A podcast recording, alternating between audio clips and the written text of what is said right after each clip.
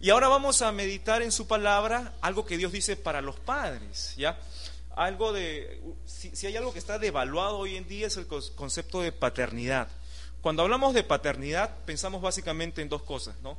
Pensamos primero en la capacidad de procrear, por un lado, y por otro lado pensamos a veces en un programa de, del gobierno, ¿no? De, de, estilización forzada. No, no, no, pensamos en un programa de, de planificación familiar o algo así. Y la verdad es que la palabra paternidad, como te dije, ya ha sufrido pues, igual, igual que la palabra tolerancia hoy en día, ¿no? Se ha puesto tan barata, a cualquiera se le, se le dice papá, a cualquier cosa se le llama paternidad.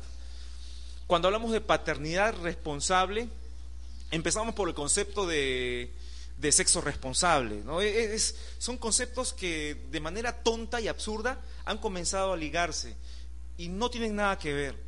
En esta mañana vamos a ver, espero muy brevemente, para que pueda salir y disfrutar del día de hoy, vamos a ver brevemente las expectativas que Dios tiene para la verdadera paternidad. O dicho de otra forma, vamos a ver tres cosas que Dios quiere, que Dios espera que nosotros los que somos papás proveamos a nuestros hijos. ¿ya? Ah, yo estoy seguro de que más de uno de nosotros ha escuchado refranes populares, dichos populares, como este, ¿no? Eh, lo mejor que un papá le puede dejar a su hijo es educación. ¿Han escuchado eso?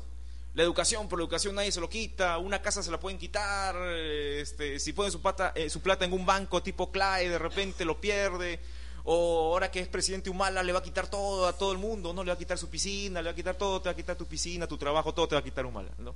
Entonces, no, no, no, no, no, no, no, no nos referimos a ese tipo de anhelos que son muy buenos, ¿no? Que son, digamos, medianamente acertados que los padres quieren darle a sus hijos, como la educación. Nos referimos a lo que Dios espera que los padres demos a nuestros hijos. Mira, hay un montón de cosas, ¿ya?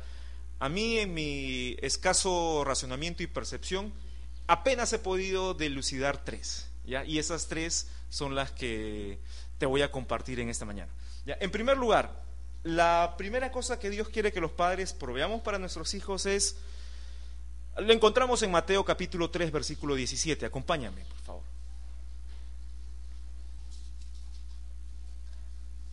Mateo capítulo 3, versículo 17. Dice así, y hubo una voz de los cielos que decía, este es mi Hijo amado en quien tengo complacencia.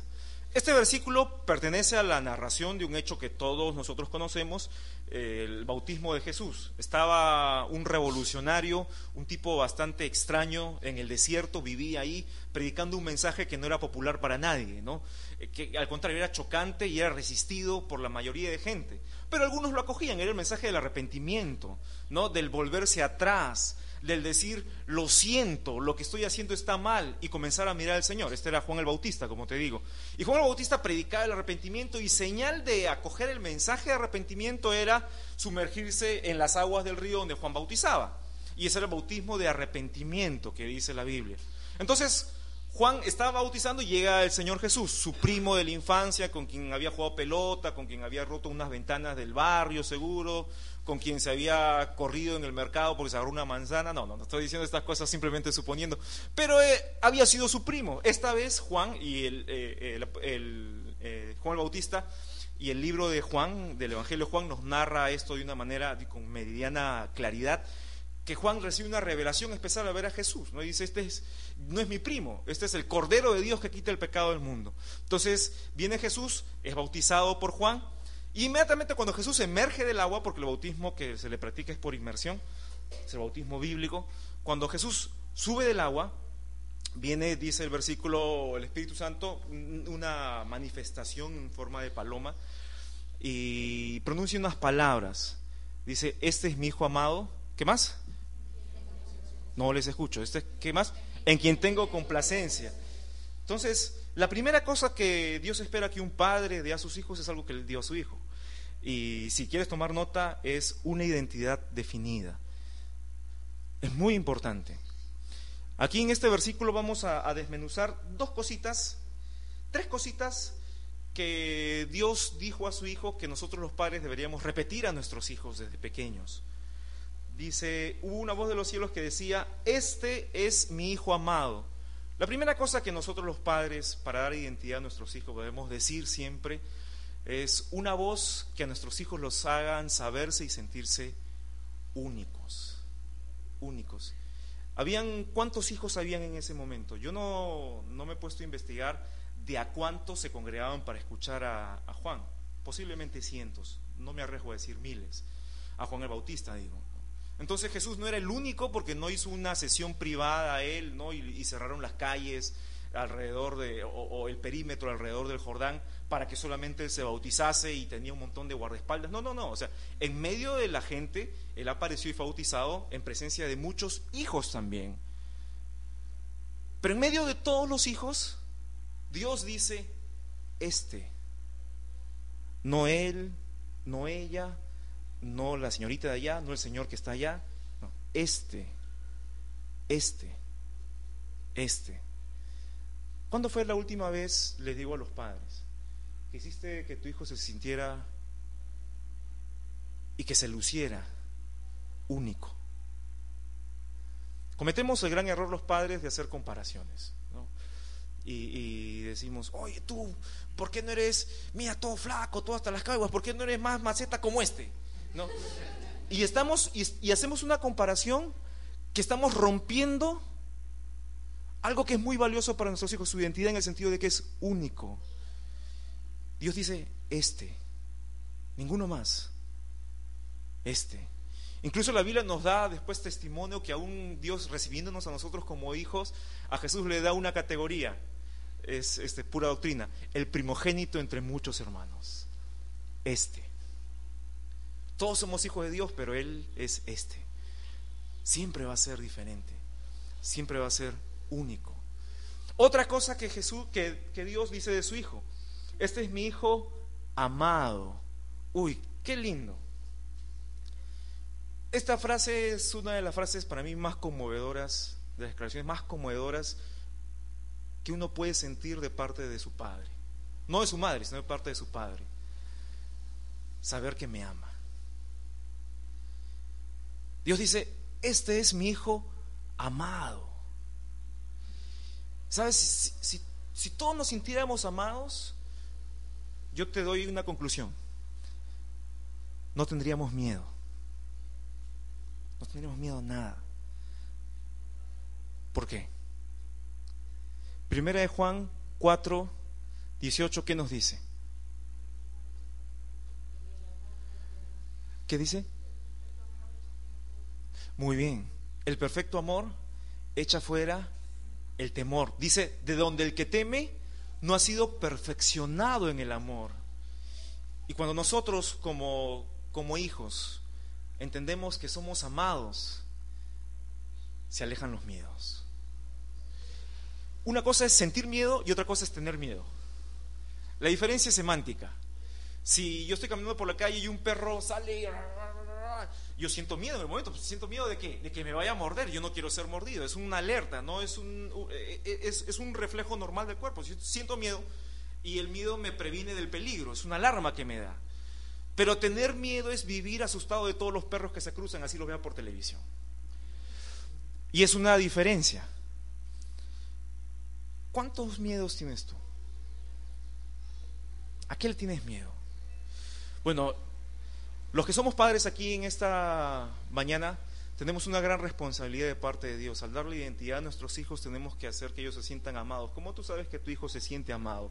¿Cómo sabes que tu hijo entiende que tú le amas? ¿Cómo sabes que tu hijo realmente ha, ha interiorizado esta verdad de que tú como su padre le has prodigado todo tu amor? ¿Cómo lo sabes? ¿Cómo te puedes dar cuenta? observa si es, si tiene miedos. Algunas veces, te lo he contado en otra oportunidad, algunas veces Micaela, sobre todo Micaela, de pequeña, bueno, hace unos años atrás, ella decía, yo no sé, no sé por qué, de pronto decía, tengo miedo a la oscuridad, no, prende la luz, ahora ya no tiene ese miedo. Entonces, yo la abrazaba y le decía, yo te amo. Nada más, Mónica me decía, ah, pero préndale la luz. No, no, no, ya no necesita que le prenda la luz. La Biblia me dice que el amor echa fuera el temor. Yo le dije, hija, ¿tú entiendes que yo te amo? Sí, papito, tú me amas. A ver, pero crees que yo te amo. A ver, ¿cómo sabes que yo te amo? Y me daba ejemplos pequeños, ¿no? Me das mi comida, me sirves mi leche a veces en la mañana, cosas que ellos entienden, porque no vas a esperar que un niño te diga una disertación profunda, ¿no? No, pero cosas que en su mundo, en su forma de entender y de percibir la vida, eran amor. ¿no? Entonces después de esto le decía, entra nomás a tu cuarto, ¿me prende la luz? No, yo te amo. Y se metía y no tiene miedo a la oscuridad ahora. No es que gradualmente le prendí la luz, no, no, no, simplemente me, ajusté a lo que promete la Biblia, el amor echa fuera el temor. Hay muchos de nosotros que adultos no le tenemos miedo a la oscuridad, pero tenemos tantos miedos. Yo crecí con muchos miedos. Y no porque mi papi no me amara, no supo decirme que me amaba. No me supo hacer sentir cuán amado era yo. Pero siendo ya adolescente, y esto lo he dicho muchas veces y no me cansaré de repetirlo, yo entendí que mi papá me amaba. No tuve nunca más miedo. A veces hay cositas que me hacen sentir miedo, pero me acuerdo inmediatamente, pero si soy amado, si soy amado, y mi padre haría cualquier cosa por mí, me protegería, ¿por qué voy a tener miedo? ¿Por qué voy a tener miedo? Y tercera declaración que se encuentra, se encuentra implícita en este versículo. Dice, y hubo una voz de los cielos que decía, este es mi Hijo amado en quien tengo complacencia, quien tengo complacencia. Y ahí viene propósito, propósito. Dios dice, mi Hijo provoca algo en mí, complacencia. Complacencia. ¿Qué provocas tú? ¿Para qué estás aquí? ¿Para provocar qué cosa? Esto nos da sentido de propósito. ¿Qué es lo que nosotros los padres le comunicamos a nuestros hijos que deben provocar aquí? Y aquí viene un, asunto de, meditar y a veces reescribir nuestros, nuestros paradigmas, nuestras pretensiones. A veces proyectamos en nuestros hijos las frustraciones de lo que nosotros no hemos logrado ser. ¿no? Yo quisiera que mi hijo, yo les confieso una, no es una frustración, pero algo que yo ya no voy a hacer, ¿no? Ya no voy a hacer. Yo quería ser chelista, Creo que alguna vez lo, compartí, ¿no? Yo quería ser chelista y uno de los más grandes del mundo. A la edad que tengo, de repente voy a comprarme mi chelo, es una cosa, un sueño que tengo por, por cumplir. Ya voy a comprarme, no chelista de trago, por favor. Ay, ay, ay, ustedes, menos mal que son cristianos. Menos mal que son cristianos todos ustedes. No, voy a comprarme mi chelo y seguro voy a tocar y, voy a disfrutar en mi casa, seguramente, ¿no? Cuando ya no sea pastor, mi vida sea sencilla, ¿no? Amén. Eh, pero ya mi vida ha tomado otra orientación, te digo, no me lamento, pero es algo que dejé, ¿no? El ser uno de los más, más grandes chelistas del mundo. Yo podría, tontamente, y es lo que muchos padres hacemos, ¿no? Decir, Quisiera que mi hijo sea el más grande chelista del mundo. ¿Por qué? Porque no es un propósito para mi hijo, es mi propósito. Yo no lo pude lograr. Entonces mi frustración yo la proyecto en mi hijo a manera, en, un sentido positivo, ¿no? Que él sea y le compro un chelo, dos chelos, tres chelos, cuatro chelos, cinco chelos, le compro todos los chelos del mundo, ¿no? Y le, y le pongo póster de chelos por todos lados. Eh, cometería un error, pero muchos padres hacemos eso. Si yo hago una cosa, yo quiero que mi hijo lo haga y lo haga mejor. Eso es un gran error. Eso es un gran error. Estamos dañando la identidad de nuestros hijos. Aquí Dios dice, Él me complace. ¿Haciendo qué? Simplemente siendo Él. Y ese es un sentido de propósito muy especial que los padres debemos dar a nuestros hijos. ¿Para qué estás criando a tus hijos? A tus hijos. ¿Para qué? Para que tenga plata, para que tenga su empresa, para que tenga una camionetaza, tenga su casa con piscina y todas esas cosas. No, pero ese es un pensamiento bastante pobre. Eso es muy, muy pobre. ¿Para qué estás criando a tus hijos?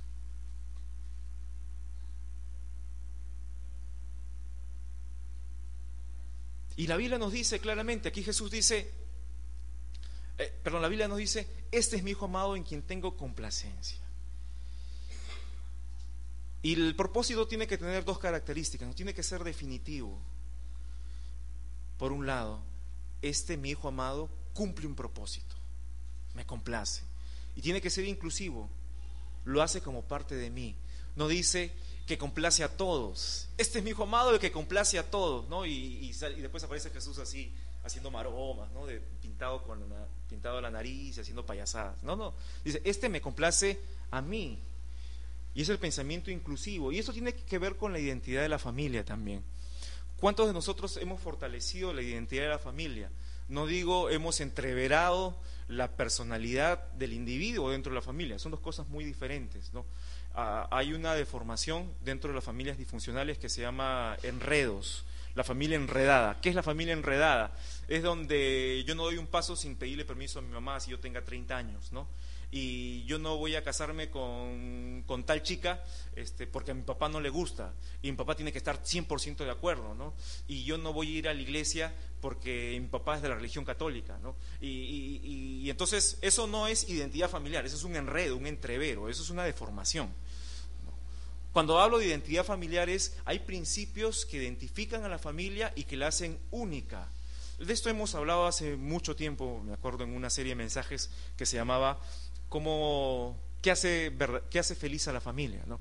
Este, ¿Qué cosas dan identidad a la familia? Por ejemplo, hay familias que suelen almorzar a la una de la tarde. Es una cosa de identidad. Hay familias que tienen un versículo favorito. En el caso de nuestra familia, nosotros tenemos un versículo favorito.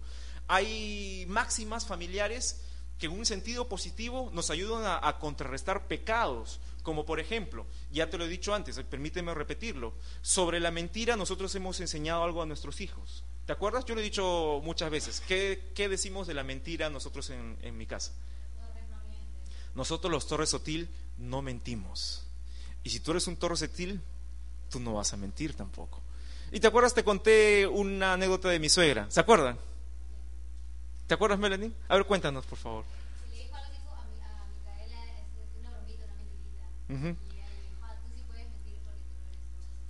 Muy bien. Eso es significa que ella entendió muy bien algo de la identidad de la familia.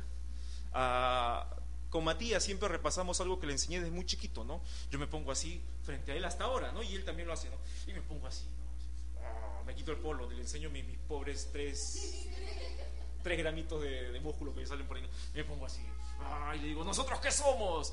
Y él se pone así también, hombres, ¿qué más? Fuertes, ¿qué más? Valientes, ¿Qué libro leemos? La Biblia. ¿A quién cuidamos? A las mujeres. ¿Qué, cumplimos? Nuestra palabra. Y son cosas que él aprendió desde chiquitito, desde antes que supiera hablar. Yo me ponía así y hablaba y Mónica se reía, ¿no? Y yo igualito le decía, le decía, se va acordar toda su vida. Y eso hacemos los Torres Sotil. Leemos la Biblia todos los días. Nos peleamos y nos pedimos perdón. Eso es identidad, no es un entrevero. Entonces la primera cosa que los padres debemos proveer a nuestros hijos es una identidad definida. Segunda cosa. Bueno, antes, para cerrar esto, acompáñame a Génesis capítulo 12, versículos del 3 al 4. Aquí hay algo que es muy importante que no quiero dejar de mencionarlo.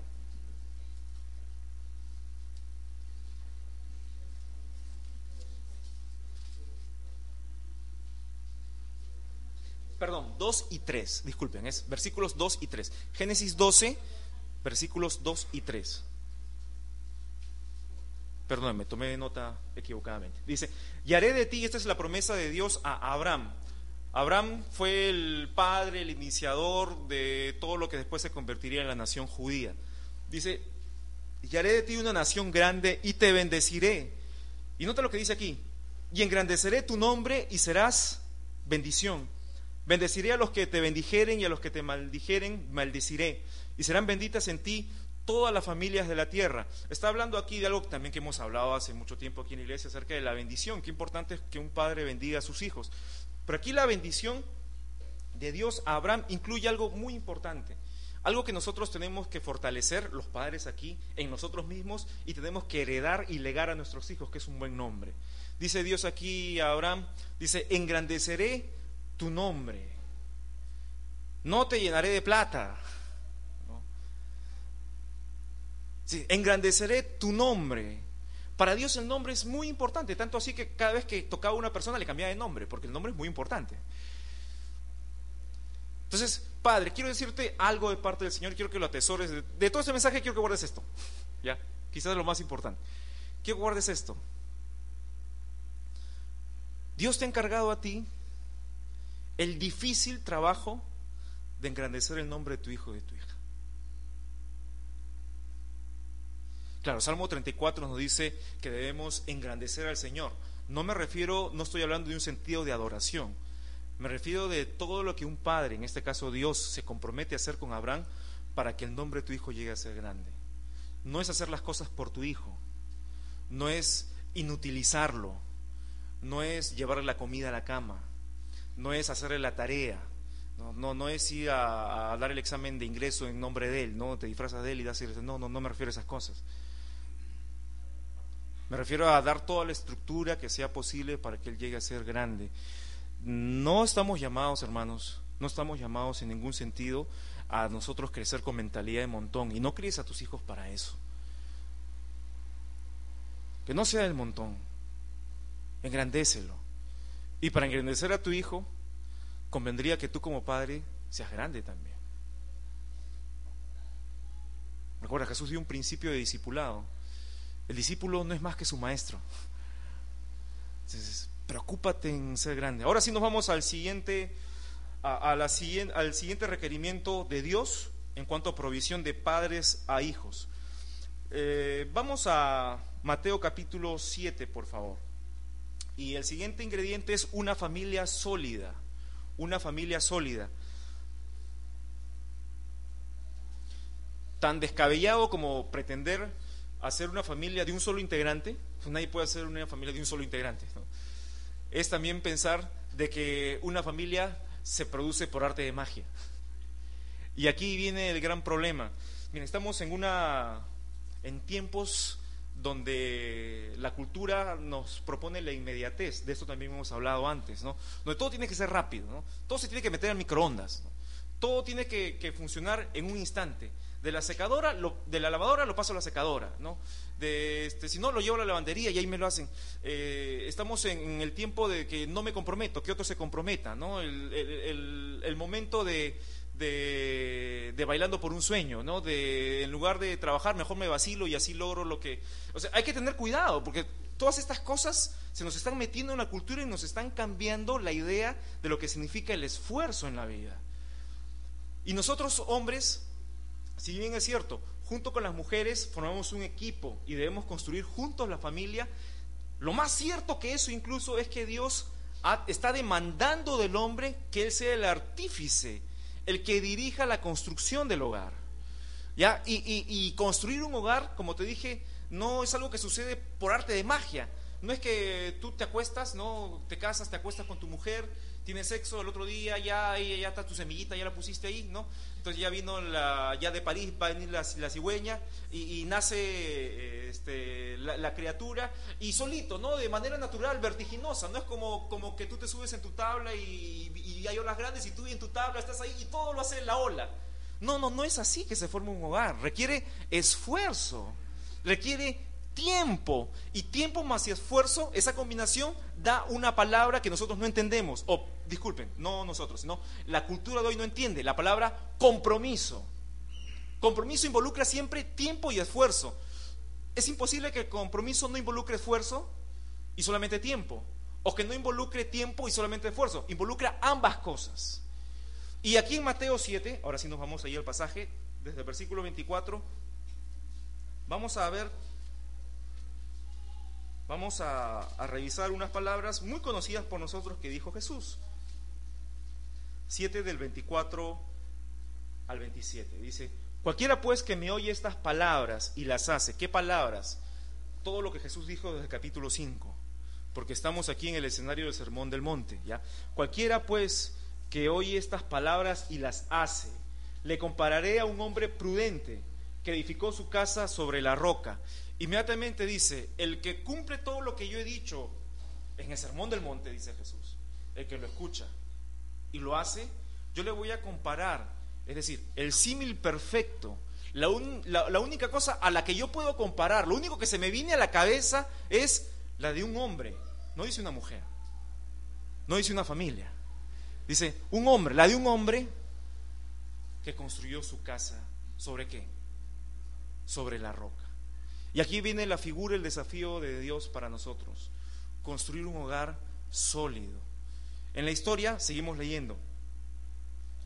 Versículo 25, descendió lluvia y vinieron ríos y soplaron vientos y golpearon contra aquella casa y no cayó porque estaba fundada sobre la roca. Repite conmigo esta palabra, fundada. Fuerte, por favor. Fundada, fundada sobre la roca. Pero cualquiera que me oye estas palabras, y esta es la antítesis, ¿no?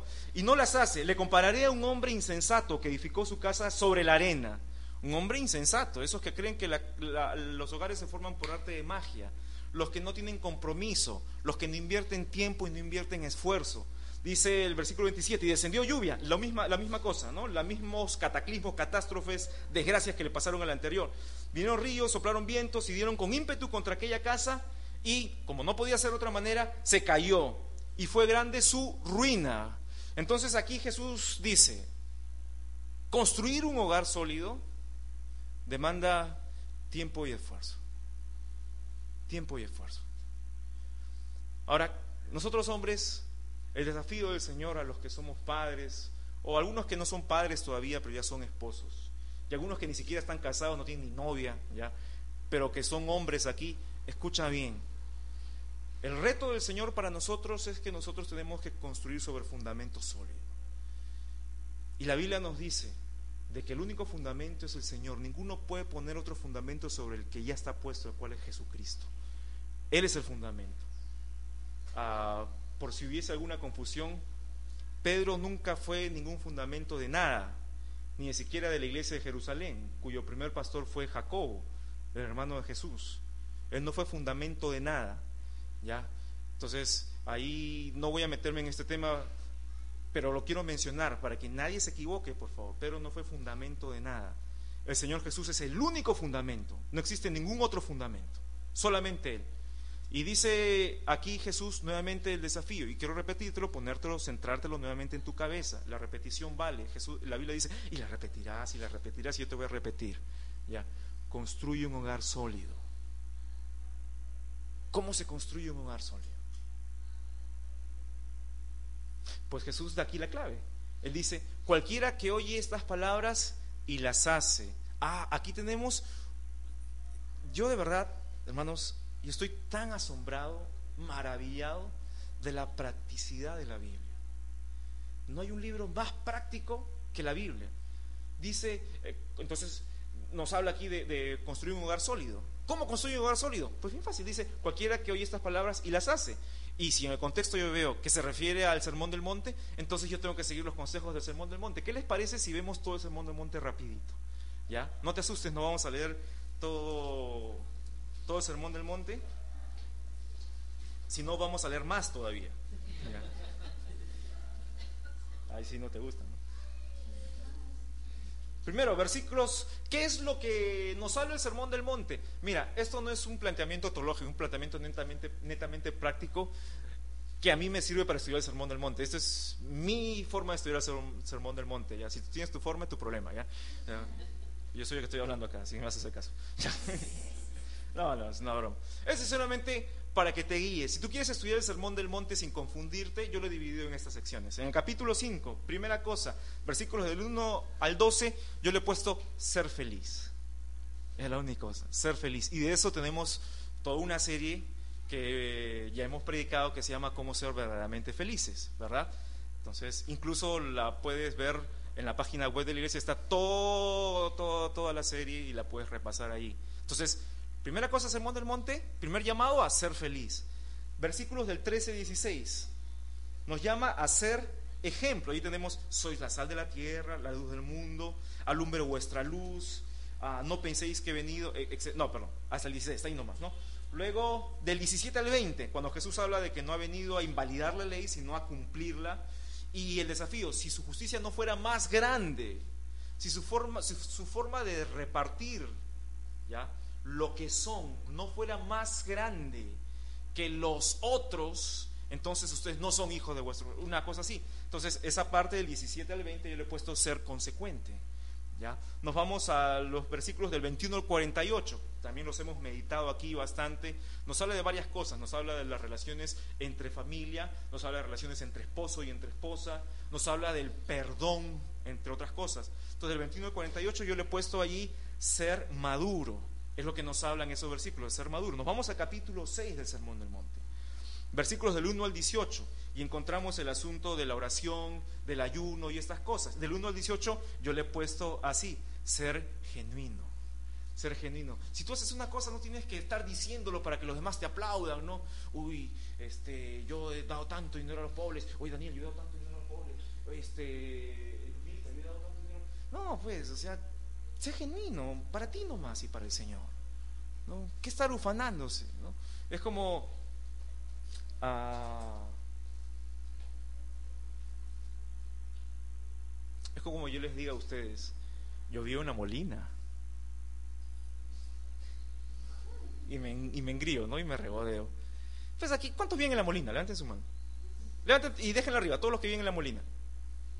Pero que se vea la ahorita, a ver, tú puedes hacérmelo mejor. Ya, muy bien. Listo, aquí la mayoría vive en la molina, ¿correcto? Tenemos también a Ismael y Magda que también viven en la molina. Entonces, sería tonto que yo me ponga a presumir con ustedes de que vive en la molina o que vive donde sea, ¿no? Cuando la mayoría vive. De esa forma, es tan tonto cuando nosotros dejamos nuestra genuinidad y queremos presumir de algo que no tiene sentido, ¿no? Yo trabajo duro. ¿Cuántos trabajan duro acá? Levanten la mano. Levanten la mano, pues. ¿Cuántos trabajan duro? Claro, pues. O sea, es ridículo. Es, ridículo que yo, yo, yo venga donde, donde Fede, ¿no? Diga. ¿Cómo estás? Pregúntame cómo estás. ¿Cómo estás? Ay, tan mal porque trabajo muy duro. ¿Acaso no trabaja duro también? De esas cosas habla Mateo 6, por ejemplo. Entonces tienes que analizar en un sentido práctico, ¿no? Nos vamos a versículos 19 al 33, que es la última parte del capítulo, donde, donde encontramos el asunto de los tesoros en el cielo, de ninguno puede servir a dos señores, de más buscar primeramente el reino de Dios, y aquí yo le he puesto ser enfocado. Todo es cuestión de enfoque en la vida. No puedes servir a dos señores, tienes que coger uno. Para escogerlo tienes que mirarlo. Para mirarlo tienes que creerlo. Para creerlo, tú tienes que vivir de acuerdo a ese principio, ser enfocado.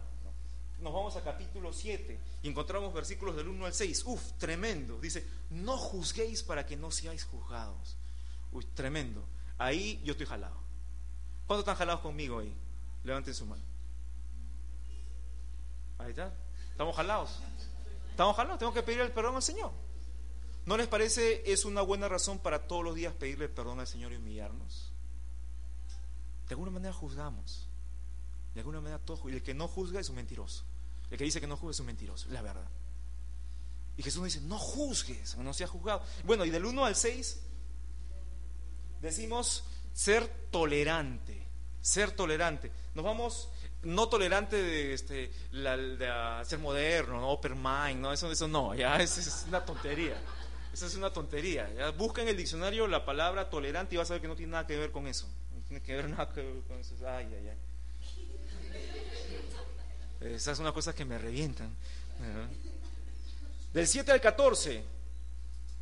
Del 7 al 14, donde encontramos acerca de la regla de oro, donde encontramos acerca de pedir y se os dará y estas cosas, ahí yo le he puesto ser decidido, ser decidido. Jesús dice un principio muy sencillo, el que busca, haya.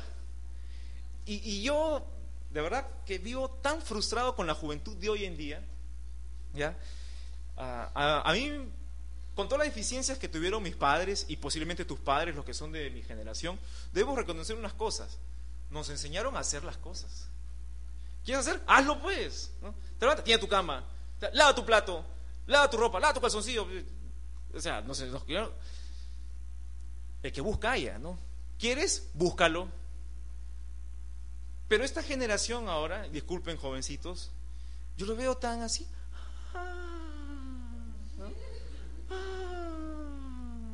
¿no? Y, y, están ahí este, con, con, con la el tic este de, de, Facebook, ¿no? El, tic de... Y, pero tú hablas con ellos para ver si son decididos no son... ¡Ah! Se les pasea el alma, ¿no? Se les pasea el alma. Y, yo me he encontrado con chicos grandotes, así, pues, inmensos, jovencitos. Yo le digo, oye, ¿y tú qué vas a hacer de tu vida? No sé, estoy pensando. Pero principios bien sencillos. Pedid y se os dará. Todo aquel que busca, que pide, recibe. El que busca, haya. Sencillo. Y finalmente, versículos del 15 al 23 del capítulo 7, del capítulo 7, donde antes de los dos cimientos que hemos leído, ¿no? Se, habla acerca de, de, tengan cuidado de gente que dice y que no es, y que ustedes tienen que darse cuenta de la gente por sus frutos, no por lo que habla, porque cualquiera puede hablar, sino por los resultados. ¿no? Dense cuenta, entonces esto es ser cuidadoso. Entonces encuentras ahí una serie de definiciones, como te digo, no hay nada doctrinal en lo que te he dicho, aunque sí también, porque la doctrina es práctica, si no es práctica no sirve. Pero todo lo que encontramos aquí son consejos, ¿para qué? Y vuelvo al tema de los hombres. Si tú sigues estos consejos, hombre, si tú y yo los seguimos, yo también soy hombre, ¿eh? Parece, ¿no? Más o menos. Si soy, ¿ah? Puedo hablar más fuerte, más ronco. Si seguimos esos consejos, vamos a poder construir hogares sólidos. ¿Cómo se construye un hogar sólido? Pues sigue todos los consejos del Sermón del Monte. Nada, nada difícil, ¿verdad? Y muchas veces nuestro problema tiene que ver con actitud. Y aquí esto va concatenado con el punto anterior. Si el desafío de Dios para nosotros, como padres, es darle a nuestros hijos identidad, ¿qué pasa con los que no hemos recibido la identidad? ahí tenemos un problema de, de identidad. Tenemos un problema de actitud. Una identidad definida nos da como resultado una buena actitud en la vida. Como te he mencionado otras veces, algo que siempre les digo a mis hijos, a Matías y a Micaela, cuando se meten en una competencia, en un concurso, en lo que sea, yo les digo, te podrán ganar porque son más grandes, te podrán ganar porque son más fuertes. Te podrán ganar porque están mejor preparados, porque han entrenado más, porque tienen más experiencia, pero nunca te van a ganar porque tiraste la toalla. Nunca te van a ganar por abandono. Eso se llama actitud, señores.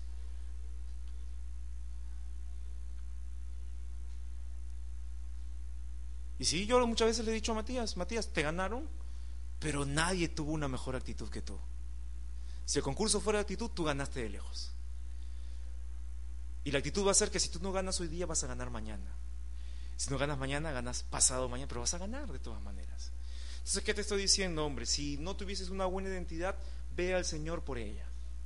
Ve a tu Padre Celestial por ella y dile, Señor, dime quién soy. Y vas a encontrar en la Biblia tantas definiciones de ti mismo. Y el Señor te lo va a decir. Nos vamos al último punto. Estamos en tres cosas que Dios quiere que los padres provean a sus hijos. Primero, una identidad definida. Segundo, una familia sólida. Tercero, y esto es muy importante, vamos a Génesis 18, 19. No quiero dejar de agradecer a todos los que en las últimas semanas han estado compartiendo el mensaje aquí adelante. De verdad que personalmente he sido muy bendecido por todos y cada uno de ellos y yo estoy seguro que toda la iglesia también.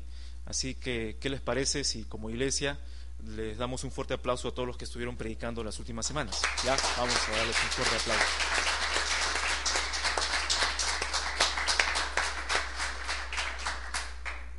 Es, es emocionante de verdad escuchar cómo Dios habla a través de las voces de, de los amigos. Es, es, impresionante, verdad. Es, es impresionante. 18-19 de Génesis dice así.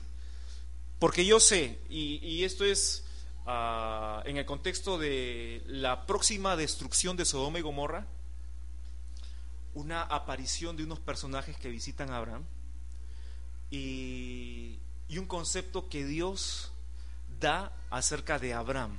¿ya? Dice versículo 19, porque yo sé, hablando acerca de Abraham, que mandará a sus hijos y a su casa después de sí, que guarden el camino de Jehová haciendo justicia y juicio para que haga venir Jehová sobre Abraham lo que ha hablado acerca de él.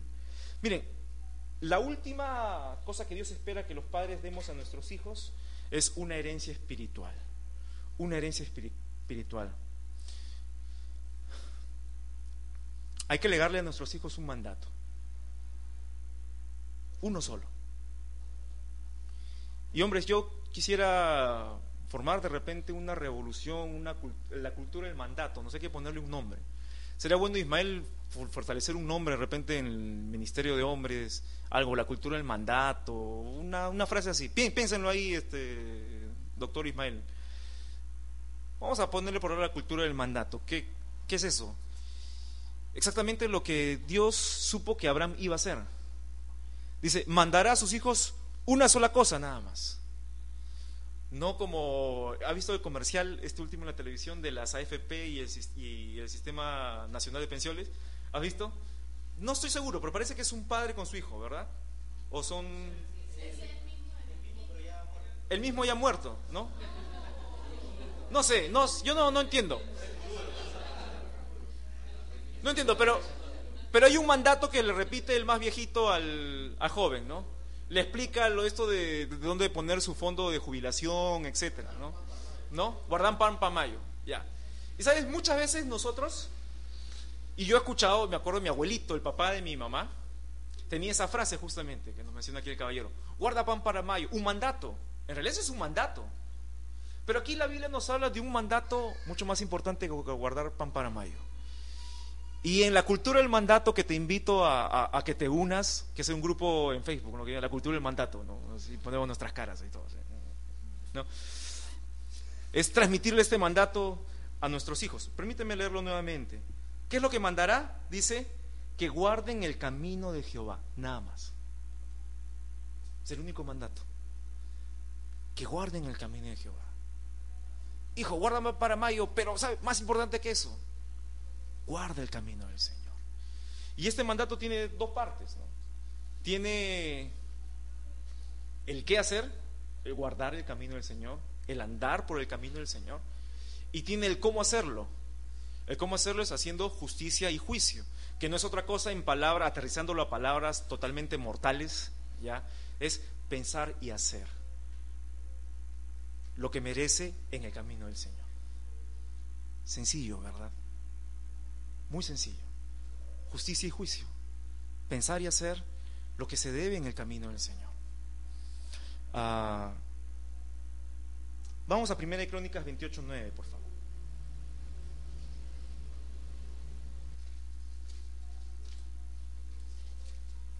Palabras finales de un padre a un hijo.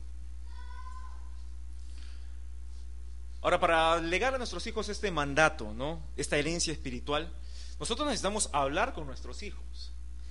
Hoy, hoy en día muchos padres piensan, tomando un poco el primer punto del que hemos hablado, piensan de que se puede construir un hogar sólido, se puede ganar el respeto, la autoridad sobre el amor de nuestros hijos a control remoto, ¿no? o, por, o por Facebook, o por correo electrónico. Mentira. Eso es mentira. Es irreemplazable el vínculo presencial del Padre. Eso es irreemplazable es irreemplazable. Es necesario de que papá dé tiempo a sus hijos. Y muchos padres, me ha tocado conversar con padres que se preocupan, ¿no? Y dicen, mi hijo no me hace caso. Adolescente ya, mi hijo no me hace caso. Entonces, y yo simplemente le he preguntado, ¿y cuando era pequeño tú jugabas con tu hijo? Bueno, yo he trabajado duro por mi hijo toda la vida, su mamá se ha encargado. Eh, por eso tu hijo no te hace caso, pues porque seguramente tú le has enseñado que no hable con desconocidos, ¿verdad? Ya, pues ahí está tu caso.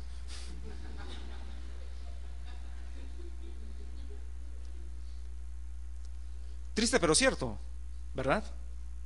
¿Conocen un caso así? Adelanta tu mano si conoces algún caso así. De un papá que le dio de todo a su hijo menos su presencia. O sea, esos son los papás beneficencia pública, ¿no? Que le dan de todo, le dan de todo a su hijo. Papá, gobierno de país del primer mundo, ¿no? Que le da de todos a sus ciudadanos menos su presencia. Entonces, eso no es un padre, sabemos. Hay que hablar con tu hijo. Si tú quieres transferir un mandato, tú tienes que fijar ese mandato en la mente. ¿Cuál es el mecanismo bíblico, según Deuteronomio, para fijar un mandato en la mente de una persona? Y la repetirás, y la repetirás, y la repetirás en tu casa y la repetirás en el camino. Y la repetirás en el campo. Y la repetirás cuando se van a jugar fútbol. Y la repetirás cuando están almorzando. Y la repetirás en la cena. Y la repetirás en el fast food. Y lo repetirás comprando un regalo. Y lo repetirás y lo repetirás y lo repetirás. Y así estén solitos en la cama tirados. Y la repetirás y la repetirás. Eso es tiempo, señores. No hay otra forma. Y aquí vamos a ver en este pasaje Primera de Crónicas una charla, la última charla, que no creo que fue la única, pero la última de muchas que tuvo David, el gran rey David, con Salomón su hijo. 28.9.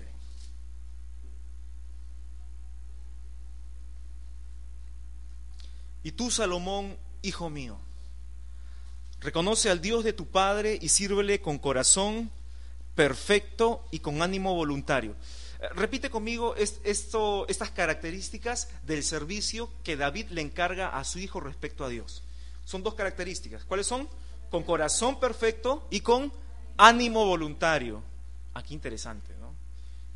Corazón perfecto y ánimo voluntario, es decir, de tu propia iniciativa porque tú quieres, porque Dios pone en ti el querer como el hacer.